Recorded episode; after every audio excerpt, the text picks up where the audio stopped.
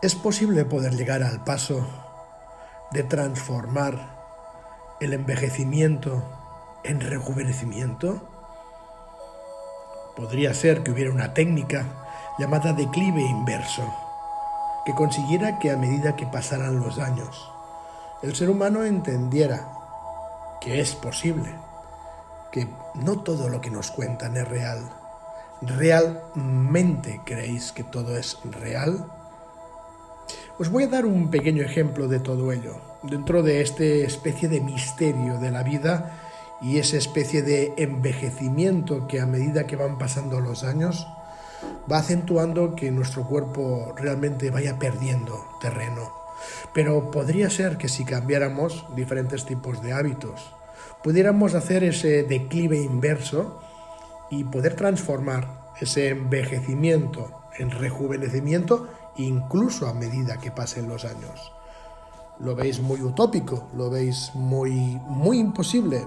Bien, todo depende de nosotros, todo depende de lo que pensemos. Porque, ¿sabéis? Nosotros mismos somos nuestra propia némesis. Nosotros mismos somos nuestra propia némesis. Esa especie de castigo fatal que restablece un orden anterior, el enemigo mortal, nuestro enemigo mortal sería nuestro némesis. Dentro de una sociedad en la que vivimos hoy en día, según ellos, según la sociedad, según el sistema, libres, nosotros tendríamos que poder realmente controlar nuestro propio destino, nuestros propios pensamientos, emociones.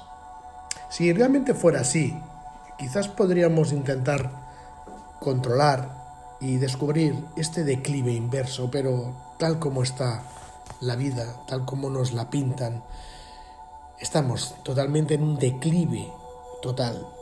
Os quiero explicar una historia que no es muy, no es muy, muy conocida, para que entendáis la facilidad, la importancia de lo que realmente uno piensa, uno siente, lo que uno procesa, lo que uno mismo puede provocar porque no olvidéis, somos creadores, sin duda, si creemos, sin juzgarnos, sin tener dudas con fuerza de confianza. Yo os aseguro que podemos ser los amos de nuestro destino. Mira, os voy a contar una historia que, repito, no es muy conocida, pero que me parece muy interesante para poneros un poco el ejemplo del por qué vamos a empezar a realizar estos diferentes capítulos dedicados al declive inverso el paso del envejecimiento al rejuvenecimiento. Y la historia empezaría en la época de la Revolución Francesa. ¿Recordáis esa época? Una historia que nos cuentan multitud de personas, yo creo que miles de personas, sentenciados todos en la guillotina. En esa época, un grupo de neurocirujanos dirigieron un pequeño experimento muy, muy, muy oculto que nuestro querido, famoso, o no tan querido, depende de otros, teléfono rojo, nos hace recordar ahora mismo para explicarnos un pequeño proyecto, una operación que se realizó desde la época de la Revolución Francesa, que luego pasó también por el famoso Doctor Muerte, por el doctor Mengele en la época nazi y que evidentemente después del famoso proyecto MK Ultra sigue hasta hoy en día. Como os decía, un grupo de neurocirujanos dirigieron en esa época, en la época de la Revolución Francesa, un experimento con las propias víctimas, las que o a las que les tenían que cortar la cabeza. Fijaros qué interesante. El experimento fue tratar de comunicarse con la cabeza una vez separada de su cuerpo, después de que fuera separada de su cuerpo. Las propias familias de las víctimas, nos cuenta el teléfono rojo, fueron compensadas por su amable cooperación voluntaria con dicho experimento. Podéis llegar a imaginaros todo, todo el proceso, ¿verdad? Un experimento que intentaban realizar con la comunicación a una cabeza que había separado de su cuerpo, había sido separada de su cuerpo. ¿Cómo contaros esta historia que me parece súper increíble? Mirar, las formas del, del cuestionario, del cuestionario de la cabeza, tenían que ser contestadas por un sí o por un no. Para un sí, una vez la, cabeza estaba separada del cuerpo, los ojos tenían que cerrarse una vez. Para un no, debían de cerrarse dos veces. Incluso nos dicen que había una tercera posibilidad, que era la del quizás, ni un sí ni un no. Entonces, para esa parte del quizás, se dijo al voluntario, antes de ser guillotinado, que hiciera como una especie de guiño, ¿verdad? Que parece todo hasta muy cómico, ¿no? Pero en fin, sigamos con la historia. Em, es un reporte realmente histórico, evidentemente top secret y escondido, pero existe. Existe este reporte de ese grupo de neurocirujanos en esa época. Realmente mm, nos contaron de que hay muchos detalles de esta historia que no se recuerdan y que evidentemente otros muchos más que seguramente no fueron contadas, ¿no? Pero hay muchos detalles sorprendentes de lo que se conoce, que no es demasiado, pero algo conocemos. Eh, y esos detalles que a mí me cuentan han quedado en mí y es difícil de olvidarlos por mucho tiempo que viva, porque la historia y el proyecto, la actuación es increíble. Fijaros bien, los cirujanos tomaron muchas horas con cada uno de los voluntarios antes de ser guillotinados, para hacer el trabajo antes de ser guillotinados.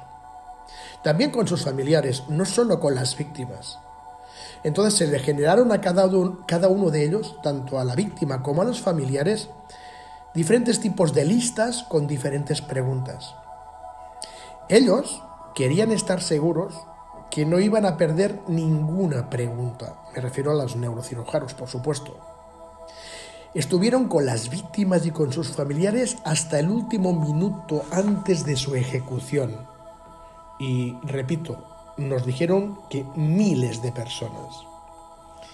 A cada una de las víctimas se les preguntó exactamente las mismas preguntas, justo, repito, antes de que sus cabezas fueran cortadas. ¿Y sabéis cuál fue la última de todas las preguntas iguales para cada uno de ellos? La última de las preguntas fue, ¿usted piensa que puede contestar las preguntas después de que su cabeza haya sido cortada? Repito, parece chistoso, ¿no? Pero es así. Repito la pregunta, ¿usted piensa que puede ser capaz de contestar las preguntas después que su cabeza haya sido cortada? Por supuesto, según nos indican, hubo respuestas de todo tipo, por supuesto, diferentes respuestas. Unos fueron sí, otros fueron no lo sé, otros incluso nos dicen que dijeron voy a tratar, otros dijeron ¿por qué no? Normal, cada uno tiene una visión diferente de las cosas, incluso las preguntas, incluso en este tipo de preguntas tan, entre comillas, absurdas. Incluso eh, estoy seguro que muchos pudieron responder, no pienso que pueda hacerlo. Por supuesto, muchos no creían que eso fuera posible. Yo creo que la gran mayoría, ¿no? Todos los que dijeron que no podrían contestar, todos los que dijeron que no esa pregunta, no pudieron ni contestar ni siquiera cualquiera de las otras preguntas. Porque como os decía, esta era la última de las preguntas. Todos los que en la última pregunta, ya después de decapitados, después de hacer ese proyecto, ese experimento, contestaron en la última pregunta de que no podrían, no pudieron contestar nunca ninguna. La primera pregunta, la primera pregunta que se hizo justo después de que la cabeza fuera cortada fue, ¿siente algún dolor? Todos los que respondieron, repito, los que respondieron ya con la cabeza cortada. Dijeron no. Todos los que llegaron a contestar dijeron no, no sentimos ningún dolor, con lo cual el no eran doble parpadeo de ojos. Incluso nos dice el teléfono rojo que en ese experimento tan increíble, la conversación más larga que se sostuvo con una cabeza ya cortada fueron de tres minutos y medio. Yo creo que los neurocirujanos o los científicos o quien hiciera este tipo de experimentos no pudieron llegar a imaginar nunca, no sabían si eso significaba realmente si la cabeza no podía oír o si sus ojos no podían parpadear. Claro, de nuevo tenemos diferentes puntos de vista. Cuando se les hacía algunas preguntas emotivas, nos cuenta el teléfono rojo, repito, incluso cuando se hacían preguntas emotivas, había cabezas en las cuales se veían lágrimas que salían de sus ojos. Eso demostró a ese tipo de científicos o de neurocirujanos la seguridad de que las emociones, ojo al dato, las emociones no pertenecen al mundo del corazón, sino que las emociones pertenecen al mundo del cerebro. ¿Os acordáis que siempre hablamos de que las emociones son negativas cuando los sentimientos son la parte positiva? La parte positiva va al corazón, la parte negativa va al cerebro. Las emociones, una vez hecho esas preguntas emocionales, como estaban activadas con el cerebro y de alguna manera estaban intentando científicamente, digámoslo así, que el cerebro todavía estuviera vivo, vivo aunque no estuviera conectado al resto del cuerpo. El sistema lagrimal reaccionaba a ese tipo de preguntas emocionales, demostrando de que la parte emocional o parte negativa sí está ligada al cerebro, no al corazón. El punto, vamos a ver, el punto de explicaros esta increíble historia, nos la creamos o no nos la creamos. El punto de esta historia es que si nuestra mente está cerrada, no podemos hacer absolutamente nada estamos perdiendo prácticamente todo de nuestra vida. Lo que nos demuestra otra vez, llegando al principio, de que nosotros mismos somos nuestra propia némesis. Nosotros mismos somos los que nos estamos cerrando. Somos nuestro peor enemigo, nosotros mismos. Némesis, el castigo fatal que restablece el orden anterior o un tipo de orden anterior. Somos nuestra propia némesis. Si nosotros no creemos, como dice el primer mensaje del cuántico, en nosotros mismos, nosotros mismos nos cerramos todas las puertas. Muchos que estéis escuchando esta historia, quizás realmente revertiréis lo que, lo que estáis escuchando. ¿Eso qué quiere decir con todo lo que estamos hablando de este declive inverso? Si nosotros seguimos pensando de que a medida que vayan pasando los años vamos a ir envejeciendo, vamos a ir provocando que nuestras células se deterioren. Vamos a seguir provocando enfermedades. Si seguimos queriendo todo lo que nos cuentan, todo lo que creemos que es real, vamos a vivirlo y a experimentarlo. Somos de nuevo la némesis de nosotros mismos. Somos nuestro peor enemigo. Cuando hablamos de esa élite, de ese ojo que todo lo ve, que todo lo tiene controlado, no es cierto. Ellos saben jugar muy bien su papel y su partida. Ellos nos hacen creer ciertas cosas que nosotros al creerlas las creamos, con lo cual la jugada es mágica y profunda. No son ellos que tienen el control de todo, somos nosotros mismos que nos encarcelamos dentro de nuestra misma prisión. Ya lo decían los antiguos, ¿Cuál es la definición de esclavo? El más esclavo de todos es el que dice yo no soy esclavo. Todo es un proceso de deterioro en nuestro cuerpo. Eso es lo que nos cuentan y eso es lo que pasa en esta máquina biológica que sigue envejeciendo. La reflexión, la reflexión, reflexión es que todo depende de nosotros mismos. Si nosotros aprendemos a revertirlo, tenemos una posibilidad. Vamos a empezar una serie de capítulos que iremos haciendo cortos, de 5 o 6 minutos, para hablar de este declive inverso, para hablar del misterio de la vida y el envejecimiento, para hablar de las propiedades del agua y sus estructuras, para hablar del cuerpo ácido, del cuerpo alcalino y qué exactamente pinta el pH en todo esto. Hablaremos de los diferentes sistemas de defensas que tiene el cuerpo para poder revertir todo ello. Estaremos también introduciéndonos en los elementos básicos dentro de los alimentos que ingerimos.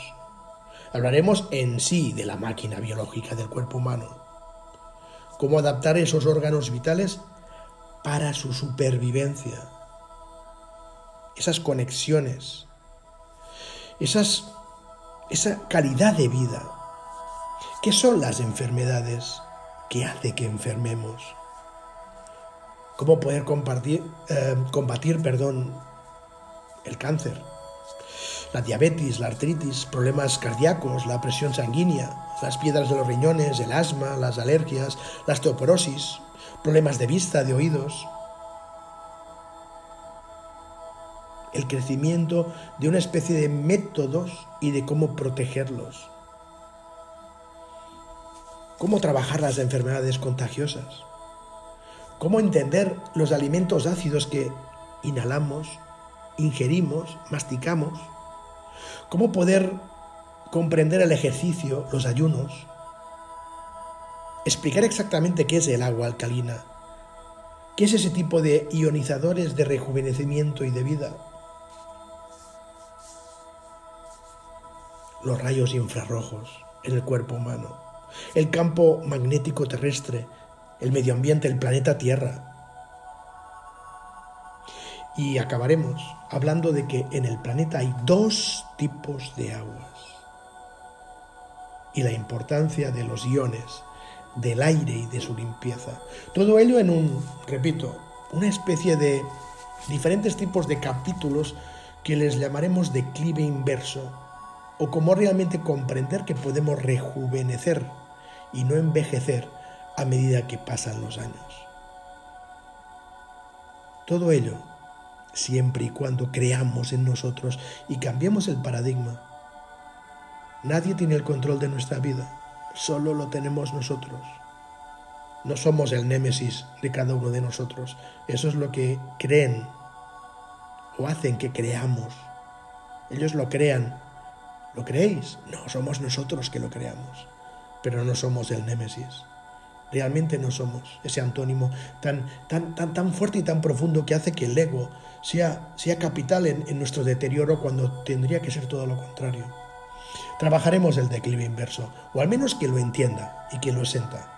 Me ha parecido interesante explicaros esta historia de la guillotina, de la Revolución Francesa, porque justo en esa época, en la época de la Revolución Francesa, hubo un antes y un después en la élite mundial que cambió muchas cosas y que iremos hablando a partir de estas semanas porque tenemos que comprender quiénes somos, de dónde venimos y a dónde vamos. Gracias.